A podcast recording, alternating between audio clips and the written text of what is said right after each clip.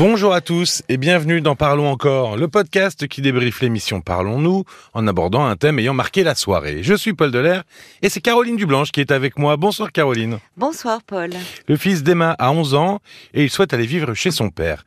Emma euh, et le père de son fils sont séparés depuis qu'il a environ 2-3 ans et euh, le jeune garçon ne l'a pas beaucoup vu son père puisque il n'a pas toujours vécu euh, proche d'Emma et de son fils. alors le changement de, de foyer, si je puis dire, d'un enfant entre chez sa mère, chez son père. Alors, d'ailleurs, on va surtout axer euh, l'angle l'enfant qui part de chez sa mère pour aller chez son père parce que c'est ce qu'on rencontre le plus, euh, j'imagine, et en tout cas dans les témoignages qu'on a. Majoritairement, oui, euh, chez les chez les jeunes enfants et alors euh, et même chez les adolescents, ça reste encore le, le, foyer principal reste souvent celui de la mère. Mais est-ce que ça peut se faire comme ça, ce changement de, de, de foyer? Est-ce qu'il n'y a pas un cadre juridique déjà avant tout? Si, tu as raison. Jusqu'à sa majorité, ce sont les parents qui décident du lieu de vie de l'enfant mhm. ou le juge aux affaires familiales si les parents ne parviennent pas à se mettre d'accord. Depuis 2007, la loi prévoit euh, aussi que l'enfant peut être entendu par le juge aux affaires familiales afin de faire connaître son souhait. Alors évidemment, euh, le, juge aux affaires familiales peut entendre l'enfant dès lors qu'il est capable de discernement, c'est-à-dire que euh, le juge tiendra compte de la maturité du degré de compréhension de l'enfant. La majeure partie des juges auditionnent rarement un enfant de moins de 10 ans. Hein. Ok, euh, en dessous de 10 ans, bon oui, oui. Oui, c'est compliqué. Ce qui est compréhensible en aussi. de 10 ans, parce qu'en plus, ils peuvent être très influençables. Bon. D'où ça vient, ce, cette envie de, de, de changer euh, de, de, de, foyer euh, et, et ça arrive quand, d'ailleurs? Alors, souvent, cette demande, enfin, même majoritairement, elle survient au moment du collège. Donc on mhm. était dans le dans le cas de, du fils des d'Emma Hein. Un cas d'école. Oui oui, c'est vraiment euh, à cette période-là que ça survient. Alors de quelle façon euh, Là, euh, il faut il faut appréhender, voir si c'est une simple menace euh, ou un besoin véritable. Je dis cela ah parce que avec les ados, bon, c'est souvent tout blanc ou tout noir. Hein, il n'y a pas beaucoup. C'est pas l'âge de la nuance. on est beaucoup dans l'impulsivité. donc, il suffit d'un conflit avec la mère, d'une d'une dispute, d'une sortie refusée, ou avec un beau-père, avec qui voilà qu'on va trouver pas assez cool. Mhm. Et puis ça veut être bon, euh, vous me faites tous suer, hein, dit poliment. Euh, je veux aller vivre chez papa. Lui, au moins, il est moins rigide, il est plus cool. Je peux sortir quand je veux. Bon, alors là, évidemment, euh, il s'agit pas de, de, tout prendre au, pied de la lettre, même si c'est jamais très agréable de, de s'entendre dire cela.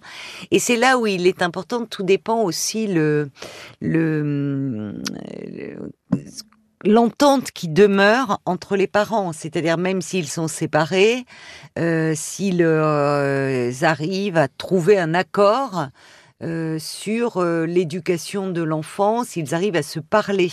Mmh c'est pour ça que là, je, disais, c'est toujours préjudiciable pour l'enfant si les parents sont en compétition à ce moment-là.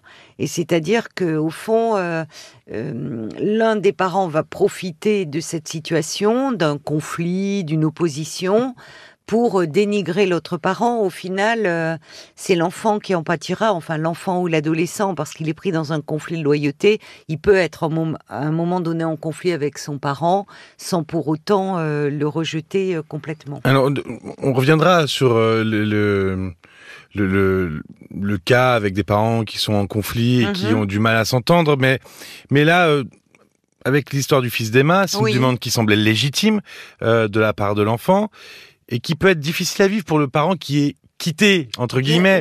et d'ailleurs, j'utilise ce mot parce que mhm. c'est un peu le sentiment, j'ai l'impression, qui surgit en premier euh, chez, chez, la mère. Bien sûr, c'est un, un, pincement au cœur, c'est-à-dire que euh, le parent peut avoir le sentiment d'être en échec à ce moment-là, de dire qu'est-ce que j'ai échoué. Euh, euh, pourquoi finalement euh, il ne veut plus vivre avec moi et qu'il veut vivre avec son autre parent. Il y a la peur de perdre son enfant, un peu finalement oui, mais il reviendra plus vivre à la maison, ça y est, c'est fini. De ne plus être aimé. Euh, mhm, il y a, quelque chose de, de, de, il me préfère l'autre parent. C'est rarement de cet ordre-là. euh, c'est rarement, c'est-à-dire que c'est là où il faudrait pouvoir prendre du recul, euh, même si on trouve cela injuste, parce que on voit dans, dans la situation d'Emma, euh, au fond, le père avait été très peu présent dans la vie de son fils. Oui. Et donc c'est Emma qui avait fait tout le travail, qui avait été là, qui était fiable. Exactement. Donc euh, et malheureusement ça rejoint bah, des statistiques. On sait qu'après une séparation ou un divorce, 40% des enfants ne voient jamais leur père ou très rarement. Alors soit parce que le père est en incapacité de s'en occuper, soit parce que il est dans des difficultés euh, euh, personnelles ou matérielles, Mhm. soit parce que aussi parfois des femmes traumatisées par leur séparation euh, euh, excluent le père et veulent être le seul référent.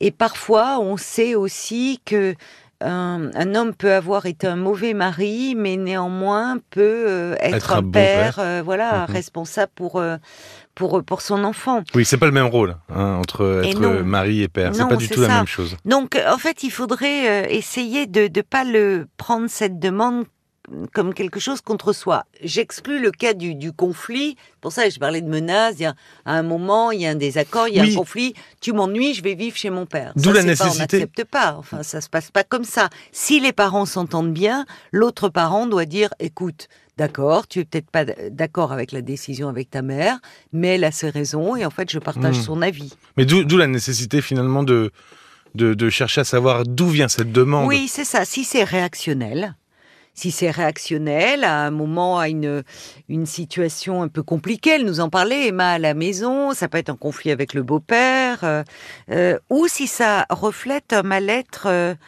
euh, plus profond. Dans tous les cas de figure, il faut être attentif à cela. C'est-à-dire que hum, pouvoir entendre ce qui est en jeu, les motivations derrière cette demande, sans en éprouver de colère ou de ressentiment. Il ne faut pas Oui. que ça soit une remise en, en condition euh, une remise en, en question pardon radicale. Il faut savoir aussi, il faut aussi pouvoir envisager le bénéfice que cela peut avoir. Si on se situe, si le critère c'est l'intérêt de l'enfant. Euh, le Emma nous disait que son bah, son garçon, son fils n'avait pas beaucoup vu son père et que du coup son père était très idéalisé. Il semblerait que ce dernier se soit rapproché de l'enfant et pris conscience peut-être Mhm. lui-même que il avait un rôle à jouer auprès de son fils et ça peut être positif pour euh, pour ce garçon de se rapprocher de son père à un moment où il en a besoin pour oui, se pour se construire, construire, pour effectivement. s'appuyer sur lui, où Oui, il a s'il besoin fait la d'un demande- référent. S'il fait la demande, c'est qu'il estime qu'il en a besoin, en fait. C'est là où pas toujours. hein, C'est-à-dire qu'il faut pouvoir évaluer cette demande. Euh, on sait que parfois pour des garçons, euh, quand la mère est seule, qu'il n'y a pas la présence d'un beau-père, à un moment justement, euh, euh, au moment de la puberté, sous cette plus grande cette trop grande proximité avec la mère peut être un peu angoissante pour le garçon. Il va plutôt se chercher des référents masculins. Si le père peut être présent dans la vie de l'enfant, pourquoi pas? Dans les cas où euh, la relation est, est conflictuelle avec la mère à la Oui, maison, exactement. ça peut permettre aussi, euh, il faut voir cela comme, euh, ça peut être un facteur d'apaisement dans la relation. Oui, ça peut être parce ce- que ça peut être une fille qui peut décider d'aller vivre chez son père. On voit cela chez les filles bah, qui peuvent entrer en, en- en conflit au moment de l'adolescence avec leur mère. On peut aussi voir cela au moment où le père fonde un autre foyer et où euh, donc la jeune fille peut se sentir un peu exclue, voire abandonnée par ce dernier, surtout s'il Mhm. naît un autre enfant. Donc elle veut être sur place, Ouais, elle occupe rapprocher. le terrain, se rapprocher. Mais pourquoi pas?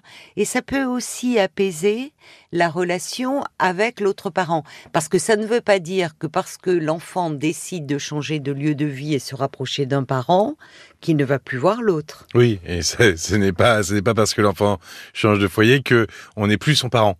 Exactement. La preuve, Voilà. après, quand on part et qu'on part vivre, s'envoler de, de- ses propres ailes, eh ben, on a toujours nos parents et il reste nos parents. Exactement. Donc en fait, euh, tu as raison. Souvent pour le, le, le parent, c'est c'est un gros coup au cœur et le parent va, Oui, va, va le, le prendre, oui, comme un échec ou se dire, euh, euh, ou je, il me préfère euh, son père ou sa mère ou euh, il ne m'aime plus ou c'est passager en fait tout cela, et l'enfant peut euh, en tirer des bénéfices, de vivre auprès de ce parent chez qui finalement il ne passe que des week-ends ou des vacances. Et évidemment, c'est pas la même chose d'avoir son enfant pour des week-ends ou pour des vacances ou de vivre avec lui au quotidien. La réalité de la vie quotidienne est différente. De, de forcément davantage fixer de règles que si c'est le temps des vacances ou d'un week-end. Oui, et puis ça permet aussi de s'éloigner un peu, donc euh, euh, d'apaiser les tensions du quotidien et, de retrouver un peu plus de peut-être de légèreté dans, dans, dans la relation. C'est ça, et tout en restant son parent. Et donc si les parents sont en conflit entre eux, oui. euh, si ça devient compliqué, s'il y a vraiment, tu parlais tout à l'heure de, de concurrence, de, Mhm. de, de, de, rivalité. Euh, ça peut être plus difficile, ça peut être une barrière ah à ce changement. Ah oui, les médiateurs euh, familiaux sont, sont souvent confrontés à ce genre de situation. Donc déjà, c'est une possibilité d'aller voir des médiateurs voilà. familiaux. Et souvent, en fait, euh, quand je disais en introduction que le, c'est le juge aux affaires, le juge aux affaires familiales peut entendre l'enfant, il, il sa demande, il prend le temps de l'écouter, mais au final, c'est le juge aux affaires familiales qui décide. Mhm. Et ce qui est important, parce que cette responsabilité ne repose pas sur l'enfant qui, qui, qui devrait avoir à choisir entre son père ou sa mère, ce qui est le mettre dans une position euh, intenable. Terrible, ouais. Alors, la situation que j'évoquais avec des, des ados ou des pré-ados, c'est-à-dire que si les parents s'entendent bien, euh, on n'est pas obligé de repasser par le juge aux affaires familiales. Ça peut Oui. se faire euh, à l'amiable. Le juge aux affaires familiales, c'est lorsqu'il y a conflit ou lorsque les parents, parce que les parents sont en conflit, parfois le seul recours, Hmm. c'est euh, pour l'enfant euh, la voie judiciaire. Oui, et finalement être encadré. Et là où le juge aux affaires familiales peut demander, au vu du conflit entre les parents, une médiation familiale qui souvent peut porter ses fruits parce que là, euh, les parents euh, peuvent entendre que euh, il ne s'agit pas de, de, de dénigrer l'autre parent ou de demander à l'enfant de choisir, mais de trouver un accord finalement euh, entre eux. Oui, Donc ça peut être bénéfique des médiations familiales parce que finalement l'enfant, ça lui fait du bien de voir que ses parents prennent du temps, lui consacrent Oui. du temps et essaient de dialoguer pour trouver un accord. Ça montre aussi euh, l'intérêt et l'amour qu'il lui porte. Là où il ne les voyait que se déchirer. Si- S'il y a finalement une seule chose à laquelle penser, un truc Oui. euh, auquel penser euh, dans ce genre de situation, au-delà de, allez, de euh, son amertume, euh, sa tristesse, euh, ce serait laquelle finalement? Ah, ça serait l'intérêt de l'enfant. Sur le long terme, en fait. Voilà. C'est ça.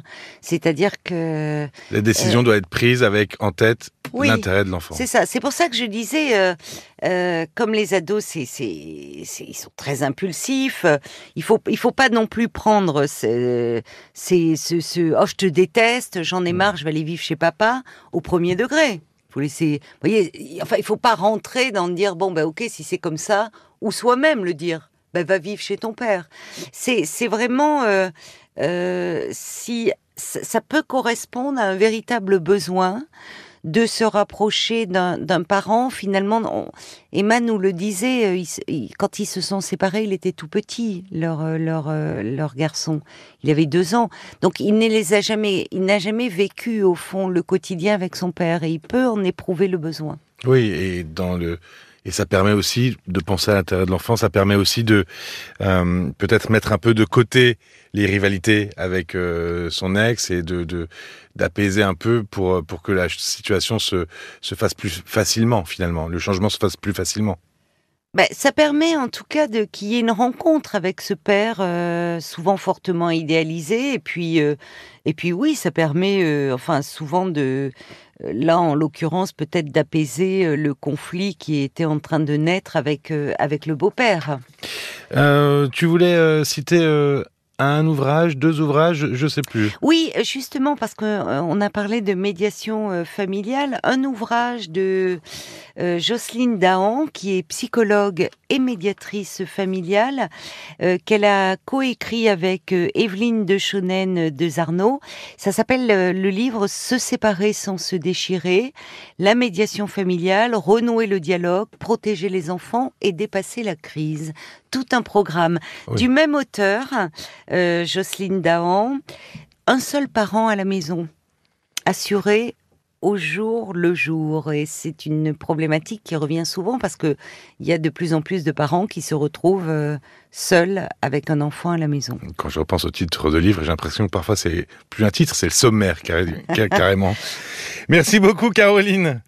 Merci à toi, Paul. Le témoignage d'Emma est à retrouver sur l'application RTL et sur les plateformes de podcast avec ce soir Anne, euh, parisienne de naissance, qui vit à La Rochelle depuis quelques années et qui déprime fortement. Euh, la sœur de, Brigitte aussi qui risque de faire expulser son père d'un EHPAD alors que tout va bien. Eh ben, la sœur de Brigitte, elle s'est mise en tête qu'il suffisait de la maltraitance. Elle est très intrusive. Et puis vous avez aussi euh, Steven et Claude qui sont intervenus ce soir. Vous pouvez vous abonner et nous faire part de commentaires, évidemment. Et comme le ciel rempli d'étoiles, vous pouvez mettre plein d'étoiles pour nous soutenir. N'hésitez oh. pas. Merci de votre écoute et à très vite. À très vite. Parlons encore. Le podcast.